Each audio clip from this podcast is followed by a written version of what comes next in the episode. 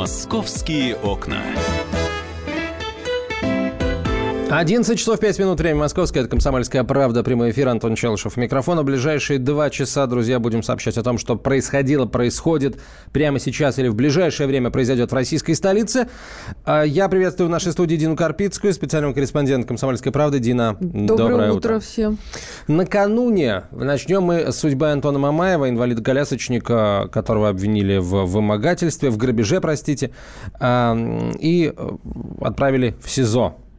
Отправили его Отправили, на четыре с половиной года. Ну, сначала в СИЗО, да. потом суд, потом э, приговор четыре с половиной года колонии. А, в СИЗО накануне э, было, прошло закрытое заседание Тимирязевского суда Москвы. В СИЗО «Матросская тишина» оно состоялось. И э, Антон Мамаев вышел из узилища, скажем так. Сегодня ну, он уже ты дома. так э, еще немножко преждевременно, да, так говорить, потому что я, я объясню, да, как все было. Он попал в СИЗО у него в дальнейшем должен был быть этап уже в колонию. Но дальше сезон не уехал, потому что сами даже тюремщики были в шоке, когда увидели этого глубокого инвалида, который сам не может даже перевернуться на кровати сбоку на бок, там, не говоря уже о каких-то там элементарных вещах, да, там, до туалета дойти. Несмотря на то, что э, у нас э, в СИЗО есть камеры для инвалидов там специальные, да, с пандусами, там, более широкие, но это даже, даже эта камера бы в этом случае, да, не помогла. И человек реально очень мучился, потому что он без посторонней помощи не может абсолютно. И сами же тюремщики, они не любят, когда их так называют, я извиняюсь, э, сотрудники УФСИН, они инициировали пересмотр э, мер, выбранной меры пресечения. То есть его суд отправил на 4,5 года отбывать наказание, а сейчас его выпустили под подписку о невыезде, потому что основной приговор, по которому Антон Мамаев и его э, помощник э, Сираштанов обвиняются да, в этом самом грабеже, его еще будут рассматривать и пересматривать Мосгорсудом. Пока он не вступил в законную силу, Антон будет дома отбывать пока срок, да, но говорить о полном освобождении пока это абсолютно еще рано. Вот так вот. А, давай вернемся к самой сути вопроса. Напомни, пожалуйста, за что Мамаева посадили и ну, действительно ли он это совершил? Действительно, не действительно, тут, конечно, сложно э, нам с тобой обсуждать, мы не видели, не знаем, но как рассказывают, и в том числе и потерпевшие, с которым я общалась, да, там была ситуация, что он приезжал в гаражи, это на Дмитровском шоссе, такие гаражи, я там была, очень такое место колоритное, знаешь, настоящие гаражи, где там какие-то живут там эти люди, там какие-то там шашлыки жарятся. Вот. Ну, неплохо, Обитает. видимо, живут раз шашлыки жарят. Я, я еще удивилась, думаю, почему у нас в Москве сносят вон э, какие-то дома, и чтобы найти место для новых, хотя там эти гаражи, в принципе, в пределах города. Ну, а что ну, это сносить, другое, если очень нравится людям, тем, которые в них живут, Ну да, жить в, в общем, гаражах. в этих гаражах был некий автосервис по ремонту мотоциклов, и вот Мамаев приехал. Это мне, я рассказываю со слов потерпевшего, так. одного из потерпевших, владельца того самого мопеда, да, из-за которого все было. А, Мамаев приезжал туда с группой товарищей. Что за группа суд установить не смог, и следствие нашли только одного, вот этого Сираштанова, это был его помощник, он его катал на коляске, и как, опять же, потерпевший рассказывал, подавал там сигаретку, телефон и так далее. В общем, был как его правая рука, правая и левая. И они приезжали в течение месяца, искали некого Михаила, который должен им денег за что-то, непонятно за так. что все время спрашивали на этом мотосервисе. В конечном итоге сказали, ну раз вы Михаил не нашли, отдавайте нам свой мопед. Дальше события развивались очень странно, потому что они, эти два работника автосервиса, нормальные, здоровые мужчины, абсолютно дееспособны, один из них бывший ВДВшник, отдали им мопед. Прошло еще две недели. Приехал опять Мамаев, как э, рассказывал потерпевший, в 4 утра с группой товарищей э, спортивного вида, с, там, с пистолетами, с, с, с прочими делами. Увез его в 4 утра к сестре домой за ПТС. Сестра вынесла ему ПТС, ее ничего не насторожило, видимо, что ее брат как бы в, странное время, в странном месте. Со странными людьми. Со странными людьми. Потом они поехали все э, к отделению ГАИ, где оформляют договора купли-продажи. Прям в 4 утра поехали? Прям, да, там, в общем, они приехали раньше времени, ждали целый час, пока откроются там вот эти конторки, помогающие людям оформлять договора купли-продажи. Потом они договор оформили, все подписали его с двух сторон, то есть в присутствии посторонних людей и так, так далее. деньги были переданы? Нет, как утверждает потерпевший, деньги не были переданы. Как утверждает Мамаев, деньги были переданы. Вот, я хочу закончить просто. И дальше этот э, потерпевший приехал обратно в эти гаражи, где он жил в это время, лег спать, а вечером он проснулся и решил пойти в полицию заявить, что его, значит, ограбили. Вот такая история была. И за это судили Мамаева, инвалида. Э, не нашли никаких лиц э, спортивного вида с пистолетами. Пистолетов тоже не нашли. Нашли вот этого помощника и Мамаева. Их прямо в зале суда 30 июня арестовали и отправили в СИЗО. А дальше по этапу они должны были уже ехать в колонию. Вот такая вот история. Но э, есть постановление правительства номер три, которое регламентирует э, болезни из-за которых люди не могут отбывать срок свой э, в местах лишения свободы. И вот та спинально-мышечная атрофия, которая есть у Мамаева, она как бы послужила сейчас поводом его отпустить, пока под подписку. Что дальше там будет, как будет Мосгорсуд рассматривать это дело, будет ли он его пересматривать, и какие-то новые обстоятельства может попросить, да, там, может, вернет дело обратно в Тимирязевский суд, а может, не вернет. Это пока еще неизвестно, даже не назначена дата заседания очередного. Вот. Но мы будем следить за этой историей. К сожалению, родственники Антона Мамаева, они не очень контактные и журналистам как-то побаиваются, видимо, э, не хотят выходить с нами на связь. Вот, э, если слышите нас, пожалуйста, выйдите, мы не злые, не кусаемся, ничего, мы так же, как и вы, переживаем обо всем, что происходит, да, вот. Э, но в силу возможностей своих мы будем дальше смотреть, что будет происходить там. А, вообще, про Мамаева э, изначально сообщалось, что он, ну вот абсолютно не может быть ни, ни к чему причастен, а, а сейчас получается, что вроде как и денег он никому не передавал. А, ну и... это опять же все со слов, понимаешь, разное. Одна сторона говорит, что передавал. У них, а, они вообще знали друг друга до этой истории с мопедом? Вот Мамаев и... Мамаев утверждает, что он знал этого ну, потерпевшего, а потерпевший утверждает, что не знал. Вот как? Кому верить, я не знаю, тут э, есть более компетентные органы, да, которые знают, кому верить. А вот ты в самом начале истории сказала, что Мамаев и Сераштанов кого-то искали. Да, некого Михаила. А зачем они? Что это за Михаил? Михаил, э, который что-то обещал им сделать и не сделал, и должен был денег. Вот. Вот такая. Это все со слов потерпевшего. Со слов Мамаева и его э, помощника, они просто как, как они объясняли, опять же, я не знаю, вот передавать, э, ну, как я это поняла, э, они, им должны были денег эти ребята, долго не отдавали, и решили взамен денег отдать мопед. Вот, вот эти долго. ребята, это вот эти самые товарищи, которые двое, э, да. собственно, которые выступили истцами, Даже которые не в суд отдать, подали. а купить они предложили задешево. И Мамаев надеялся его перепродать и заработать там какую-то, да, маржу себе. Но э, мне кажется, знаешь, что странно, что взрослый мужчина в течение месяца испытывает на себе какое-то давление, да, каких-то людей, которые приезжают к нему ночью в какие-то гаражи, сидит, ждет, потом идет подписывать договора, а потом только идет в полицию. Вот Хорошо, а в связи с чем они были должны, как долг-то образовался? Есть информация? Нет, этой информации нету. То есть, получается, что... они друг друга знали до этой истории? Ну, Мамаев утверждает, да. что знали.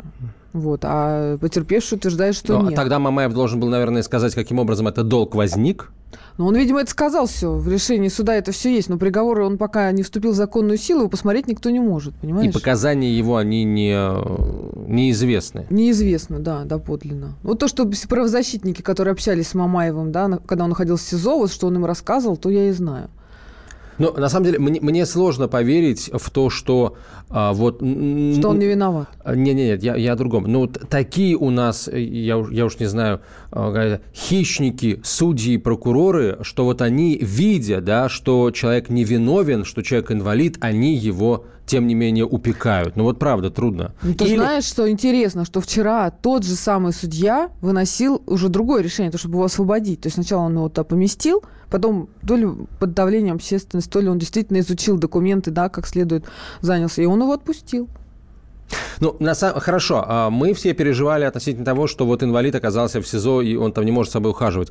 А, хорошо, что он теперь э, может получить нормальный уход, но надо понять главное, Мамаев виновен или Мамаев не виновен. Это, и на этот вопрос ответа пока нет.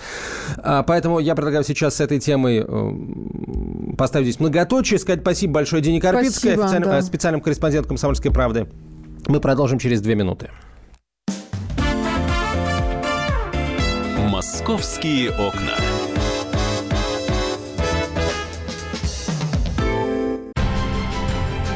Будьте всегда в курсе событий. Установите на свой смартфон приложение «Радио Комсомольская правда». Слушайте в любой точке мира. Актуальные новости, эксклюзивные интервью, профессиональные комментарии. Доступны версии для iOS и Android. «Радио Комсомольская правда». В вашем мобильном.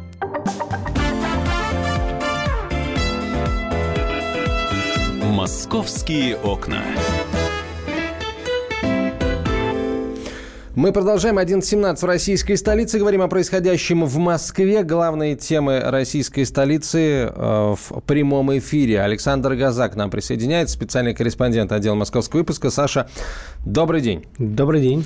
А, ты э, нам расскажешь историю, точнее, подробности истории, которая, ну, прям скажем, не является вот из ряда вон выходящей. Такое, к сожалению, происходит. Правда, не всегда, не всегда заканчивается э, вот подобного рода трагедиями. Да? Э, столкнулись двое мужчин, у одного была собака, а у другого пистолет. Да, произошло это на майские праздники, минувшие э, в Дмитровском районе в Подмосковье. Ну, в общем, на дачу приехал мужчина, мужчина солидный, 60 лет, но молодая жена, маленький ребенок трех лет. А, пошел на прогулку. Надо сказать, что мужчина всегда с собой носил травматический пистолет. Ну, тут, собственно, наверное, ничего удивительного нет. Многие сейчас заводят для самообороны. Все оформлено по закону, поэтому претензий никаких. Так вот, вышли на прогулку, и тут э, из кустов выскочила собака. Большая немецкая овчарка, без поводка, без намордника. Ребенок испугался, и мужчина взял свой этот травматический пистолет, направил в сторону собаки и намеревался, ну, скорее всего, нажать на курок. Но тут появился еще хозяин а, этой собаки, тоже сосед, они друг друга так шапочно знали. А, хозяин, естественно, был против, убери пистолет, они сблизились, и вот когда начали толкаться, пистолет, к сожалению, выстрелил. А, ну, вот мужчина, владелец пистолета, говорит, что намерения не было, просто вот в, в потасовке а, случайно нажался курок. Но штука в том, что пистолет травматический, но это оса с довольно серьезным калибром и с близкого расстояния в голову. Это смертельное оружие. Да, да, да еще если попадает в глаз, это смертельное оружие, как ты сказал.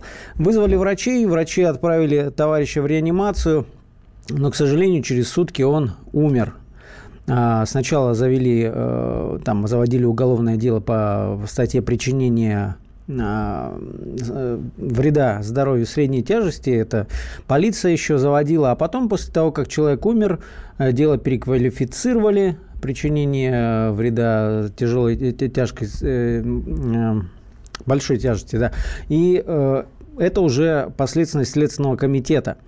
А, вот получается, что, что вся эта история из-за того, что кто-то один, а, вопреки всем правилам, выгуливал собаку без а, поводка, а, у другого был, был пистолет, действительно. Ситуация довольно а, часто встречается, когда спорят, ссорятся, но вот тут, в этом случае, все закончилось смертью, убийством. Поэтому, я не знаю, может быть, э, даже у, читать, у наших слушателей есть свои истории, как в их случае заканчивались эти конфликты. Но надо сказать, что вот этому мужчине 60 лет, напомню, который воспитывает в новой семье маленького несовершеннолетнего ребенка, ему а, грозит реальный срок до 15 лет. А, адвокат, конечно, пытается доказать, что а, все это было неумышленно и переквалифицировать статью на а, причинение смерти по неосторожности, там до двух лет срок, то есть 15,2 есть разница, что называется. Но пока вот в, в, этом, а, в этой обвинительной редакции ему грозит 15 лет. Так, э, очень коротко. Кто виноват в произошедшей трагедии? Человек, который выпустил собаку, достаточно крупную собаку, гулять без поводка, без намордника, э, или, или тот, кто носил в кармане травматический пистолет.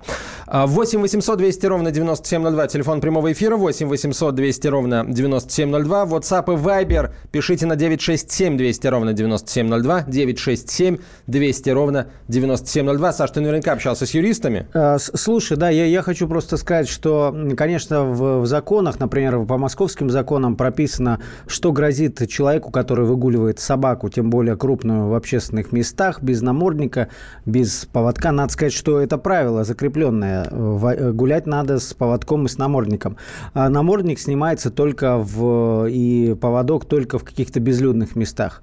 А, но штраф, он минимален. Тысяча или две тысячи рублей. При этом надо понимать, что, конечно, заморачиваться в полиции такими делами не любят, потому что поди там докажи, да, кто был в наморднике, кто без намордника. Например, один э, эксперт по гражданскому оружию рассказывал мне, что ему приходилось дважды а, буквально отстреливаться от э, дворняжек, которые... Ну вот у нас есть возможность услышать этих экспертов. А, давайте сначала мнение Игоря Шмелева выслушаем, председатель правления общественной организации «Право на оружие». Применяют, причем применяют это регулярно. В большинстве случаев, я не могу сказать статистику, потому что ее нет ее никто не ведет. Думаю, что в большинстве случаев действия владельцев оружия абсолютно обоснованы. К сожалению, владельцы собак ведут себя неадекватно, особенно крупных собак, выгуливая их без намордника, выпуская их без привязи вне, вне площадок для выгула домашних животных. Это был Игорь Шмелев, председатель правления общественной организации «Право на оружие». Вот ты сказал про э, Москву. В Москве есть закон, запрещающий выгуливать собак без намордника и поводка. Подмосковье, а Подмосковье? В Подмосковье тоже он есть, они практически дублируются, и штрафы практически идентичны. А, ну, разница только в том, и в Москве, в принципе, есть одно из положений, которое касается, например, частных каких-то домов. И там тоже сказано, что только а, должен быть какой-то забор, за который, за который собака не может выйти, на участке она пусть бегает, но при этом, опять же, по закону обязательно э, табличка, что во дворе собака. Не просто там злая собака, а в любом случае, если есть собака во дворе, должна быть табличка. Это, конечно, никто не соблюдает. А, еще одно мнение. Александр Ратников, председатель Российского общества владельцев гражданского оружия. Оружие применяется тогда, когда шанс сесть в тюрьму является э, лучшим выбором. Один не прав тем, что отпустил собаку, другой не прав, что начал стрелять. Ну, у меня две, две собаки, одна из них чемпион России по красоте, и травматическое оружие я приобрел, когда взял щенка. Потому что идешь со щенком по улице, и достаточно много желающих этим щенком что-то сделать, натравить крупную собаку и так далее. Достаточно, так сказать, словами обойтись. Это было мнение Александра Ратникова, председателя Всероссийского общества владельцев гражданского оружия. Причем Ваше мнение, я... Э, друзья, по телефону 8 800 200 ровно 9702. 8 800 200 ровно 9702. Кто виноват? Человек, который выпустил собаку без намордника и э, поводка, или человек, у которого, может быть, не, не выдержали нервы? Не знаю, это мое лишь предположение. Человек, который взял травматическое оружие. Э, есть у нас желающие высказаться? Есть. Геннадий, здравствуйте. День добрый. Ну, знаете, я держу собак практически всегда и крупных. У меня было два немца, сейчас остался один. Вот, молодой. Остался ну, вот у меня были два, это были просто два профессора. Да, меня их в доме все любили, уважали, они там мне наоборот помогали, драки разгоняли, было такое. В общем-то, и дети с ними играли, но тем не менее эти собаки, да, были полностью управляемые, все равно под контролем. Сейчас молодой импульсивный, естественно, в городе не отпускаю вообще, только но возникает другая проблема сейчас. У нас площадки сносят. Одну переоборудовали, но сделали без забора. Вот это для меня вообще сейчас загадочно. Площадка. И как можно сделать для собаки площадку без забора? Ну, то есть как раз площадка, я отмечу, это место, где вы можете снимать поводок да, и намордник. Она была огороженная, все, сейчас ее, может быть, конечно, забор еще и построят.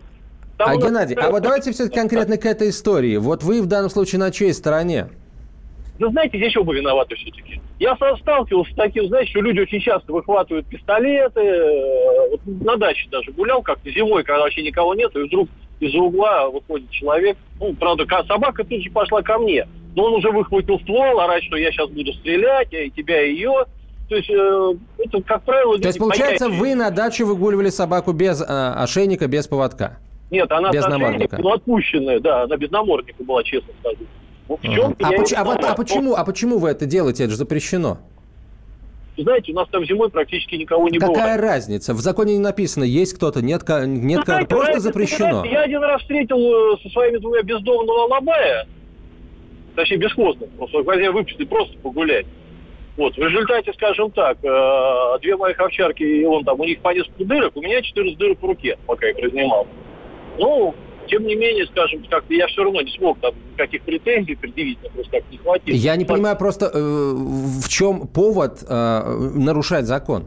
Ну хорошо, вот вы видите, идет этот бездомный алабай. Э, если у вас собаки на поводке, и этот алабай на вас нападает, вы можете их с поводка так в этот момент спустить. Почему сразу? Спасибо, вы в любой спасибо, момент, знаете, вы постоянно ожидаете встретить так. бездомного алабая. разобранных не нужны, честно говорю. Я гуляю, когда я знаю, что, в принципе, я там никого не будет. Ну, то есть, пон- понятно. По- Я понял. Геннадий, вы, вы, э, злостно нарушаете, да? Вот многие собачники, к сожалению, делают так же. Злостно нар- нарушают, а, ну, периодически Ты, нарываются ты вот на знаешь, такие Антон, у истории. меня вот, например, сын ему 12 лет, он боится панически собак, и когда идет собака любая, да, пусть на поводке, отпущенная, которая тем более лает, э, ну, для него это стресс. И убе- убеждение там хозяев, он тебя не тронет, простите, но это просто какой-то бред, потому что никто заранее из посторонних не может этого знать.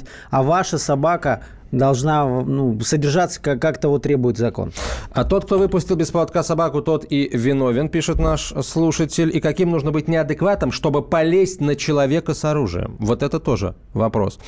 А, спасибо, Саша. Александр Газа в нашей студии. Ам, Будем следить за тем, какое, чем в итоге закончится эта история, которая произошла в Дмитровском районе Подмосковья. Сейчас короткая реклама, выпуск новостей.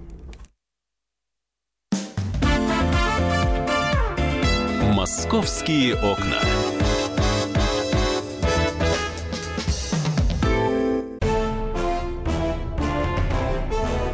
Товарищи солдаты и офицеры российской армии. Полковник Баронец разрешает обратиться. Звоните и задавайте накопившиеся вопросы. Угроза НАТО, жилье для военнослужащих и перевооружение России. Обо всем этом Виктор Баронец знает лучше других. Программу «Военный ревю» слушайте по будням с 5 вечера по московскому времени.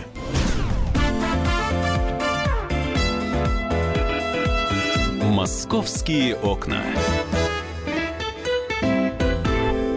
11.32 в российской столице. Комсомольская правда. Прямой эфир. А В нашей студии редактор рубрики, редактор вкладки «Досуг в Москве» Оксана Фомина. Ура! Оксана, а, Доброе д- утро. Доброе утро. Вот несмотря на то, что ты редактор вкладки «Досуг в Москве», тем не менее некоторые люди свой досуг проводят за пределами российской столицы.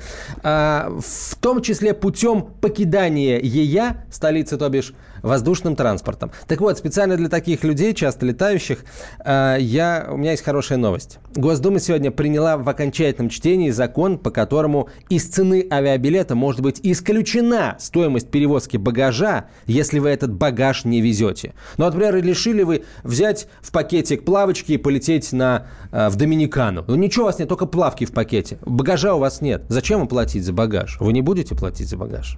Представляешь? Ну, Оксана. честно говоря, Антон, я не испытываю иллюзий на этот счет. Что ты имеешь в виду? Ну, знаешь, у нас в стране летает множество лоукостеров. Вот, по-моему, low cost с английского переводится как низкая цена. Но когда с тебя за билет из Москвы в Геленджик просят 7 тысяч, извините, это никакой не лоукост. При этом ты тоже летишь без А, ты, багажа. ты и хочешь без всего. сказать, что ты хочешь сказать, что а, Этот закон ни на что не повлияет. выяснится, что а, стоимость перевозки багажа 100 рублей, ровно на 100 рублей подорожает. Ну, например, э, подешевеет билет. Подешевеет Да, билет. да. А для тех, кто все-таки багаж везет, он подорожает тысячеток на несколько, я думаю. Ну, наверное. Ну, Есть общем, такая опасность. Да, как-то как в удешевление авиабилетов, извините меня, с моим даже небольшим житейским опытом не сильно верится, друзья. По поводу авиа.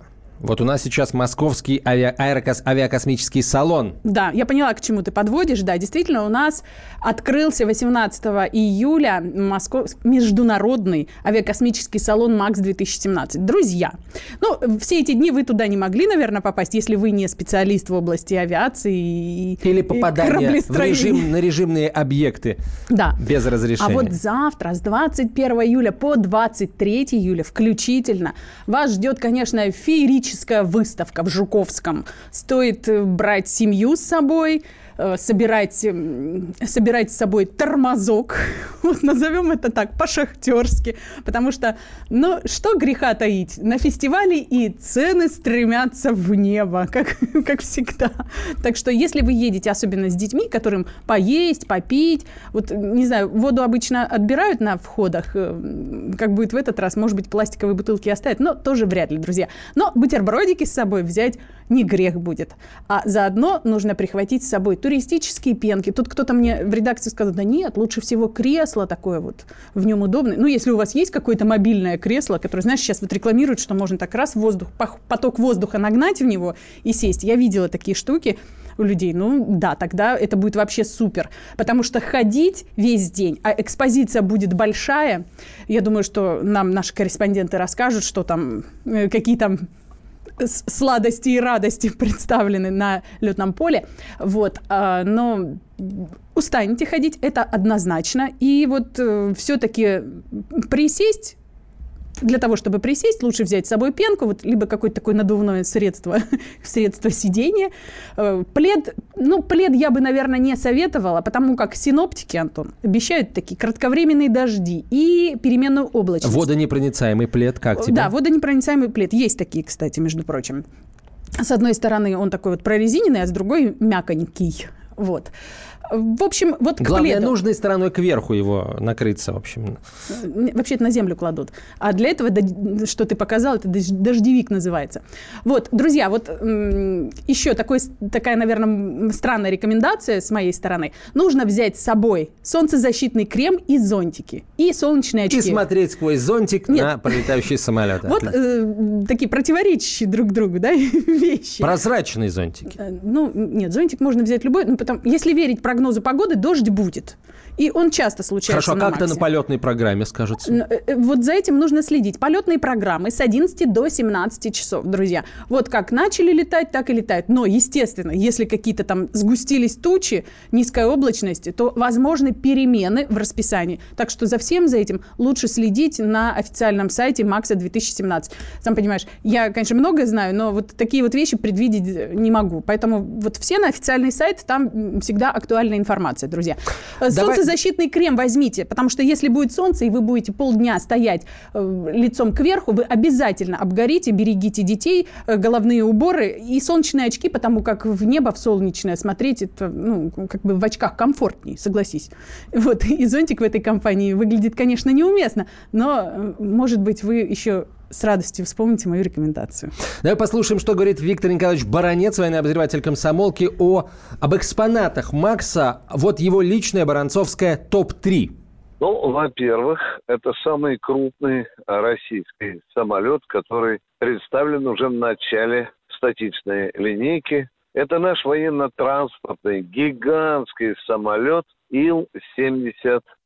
Обязательно посмотрите на него, потому что начинка этого самолета процентов на 95 уже совершенно новая. Обязательно постарайтесь посмотреть этот самолет и даже попросить, попросить экипаж, чтобы вас спустили внутрь, и вы видите, что там даже можно играть в футбол. Это первый экспонат. Второй экспонат – это МиГ-35. Это истребитель, который впервые на международной выставке – представлен вот в таком модернизированном виде. Этот самолет уже с полным правом можно считать самолетом пятого предпоследнего поколения. Ну а если кто-то интересуется серьезно оружием, то я бы советовал посмотреть на обновленный ракетно-пушечный комплекс Панцирь, да-да, тот самый Панцирь, который сегодня стоит на страже нашей авиабазе в сирийском Миме и военно-морской базе в сирийском Тартусе. Ну вот э, Виктор Николаевич Баранец, военный обозреватель комсомолки, привел топ-3 своих личных топ-3. Но Баранец-то специалист. А вот, например, если бы я туда поехал, я бы ходил там с выпученными глазами в принципе. Потому как не специалист, а крылатую технику очень люблю. Там гораздо больше э, всяких разных образцов. Э, там будет, летающих, кстати, не летающих. Там, кстати, будут дроны просто в каком-то невообразимом количестве. И еще будет такой, знаешь, вездеход Тритон, похожий летающий? на... Да, что самое интересное, летающий. Я не знаю, как это возможно, друзья. Почему он себя такой э, взрыв м, позитивных эмоций Ну, вызывает. потому что, представь, он выглядит как багги, бегает по земле, плавает по воде. Вот э, логичный вопрос, а, а что он делает на авиакосмическом? Друзья, он умеет летать, да? А как? Чудеса. А как это? Вот как это? Да. Вы приедете на МАКС и узнаете. Я человек с гуманитарным образованием, вот поэтому мне сложно подобные вещи э, комментировать. Будем считать, Но что магия. взлетает, между прочим, на высоту до 4000 метров и преодолевает до 400 километров по прямой. Офигеть. Вот. э, Ну, это козырно. Хочется добавить только к этому. Если бы у меня был такой багги, я бы, может, Человеком стал. не Вот. вылезал бы из него. Друзья, о том, как добраться все-таки на авиакосмический салон МАКС. Итак, ну, лучше всего это сделать на электричке или на э, другом транспорте, Или который, который ходит на, по рельсам. Вот. Есть электрички с Казанского вокзала, от платформы «Отдых». Вот будет туда курсировать уже специальный э, автобус, который довезет вас. Вот. э, Приезжайте с Казанского до платформы 42 километр или платформа «Отдых», и оттуда уже на всяких таких вот фирменных автобусах, на которых написано «МАКС 2017», едете до места выставки. Также с пригородными поездами. Вот э, с 8.15 начинается движение уже в сторону э, МАКСа, так что не останетесь без транспорта, но все-таки нужно учесть, что народу будет много. На автобусе из Жуковского можно, на бесплатных автобусах, опять же, в 8.15 они начинают курсировать. Друзья, на автомобиле. Но тут вот есть такая загвоздка. Дело в том, что в дни работы авиасалона МАКС 2017, то есть с 18 по 23 июля включительно, движение в черте э, Жуковского будет э, только по э, наличию специального автопропуска на МАКС. Так что если у вас этого пропуска нет, если вы его не купили, друзья, то все. А вот интересно, аэро- аэропорт Жуковский работает в связи с Максом как? С перебоями, без перебоев, нормально? Вот, э, вообще не было информации никакой, что как-то это скажется на... Ну, вообще, да, ничего, ничего такого не было. Будем считать, что все хорошо. Ну, у него и мощности не такие, как у Ну, ну, других слушай, аэропортов. тем не менее, безопасность, она важна, даже если всего один борт в неделю прилетает. Согласна с тобой. Так что, друзья, если вы решили ехать на МАКС на, авто, э, на своем авто, внимательно изучите правила, вас э, без Оксан, специальных пропусков Макс, не это очень пустят. хорошо, но ты нам обещала сказать еще про фестиваль «Московский джем». Да, что это? У если учесть, минута. что у нас осталась минута. Друзья, это фестиваль вкусностей и радостей. 42 площадки в центре Москвы, Москвы и не только. Там можно приобрести э, мороженое, мед, варенье различных сортов. Мороженое просто сотни сортов будут. Посмотреть э, дизайнерские всякие изыски в области цветоводства. Дизайнеры поставили удивительные клумбы и сделать селфи. Вот завтра По подробнее всему расскажу. городу, да, это будет? Да, 42 А площадки. на Максе можно будет э, купить мороженое в том же ларьке, в котором купил его президент России. Возможно, у той же мороженщ- мороженщицы. И ту же марку. Она, кстати, вкусная. Да, Называть ее если- сейчас не будем. Если это мороженщица, если это будет ее смена. Хотя мне кажется, после того, как у него президент купил мороженое, у нее теперь каждый день ее смена, потому что только у нее наверняка все хотят его и покупать. Счастливая рука. Оксана Фомина, спасибо большое. Приходи к нам завтра. «Московские окна».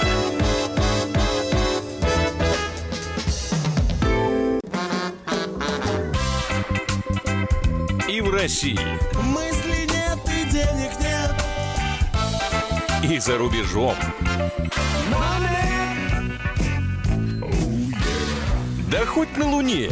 Как же ты не дурачина, братец, если у тебя много сантиков, а ты в тюрьму попал. Деньги правят везде. О них говорили, говорят и будут говорить. По будням с 13 часов 5 минут по московскому времени в программе «Личные деньги» на радио «Комсомольская правда».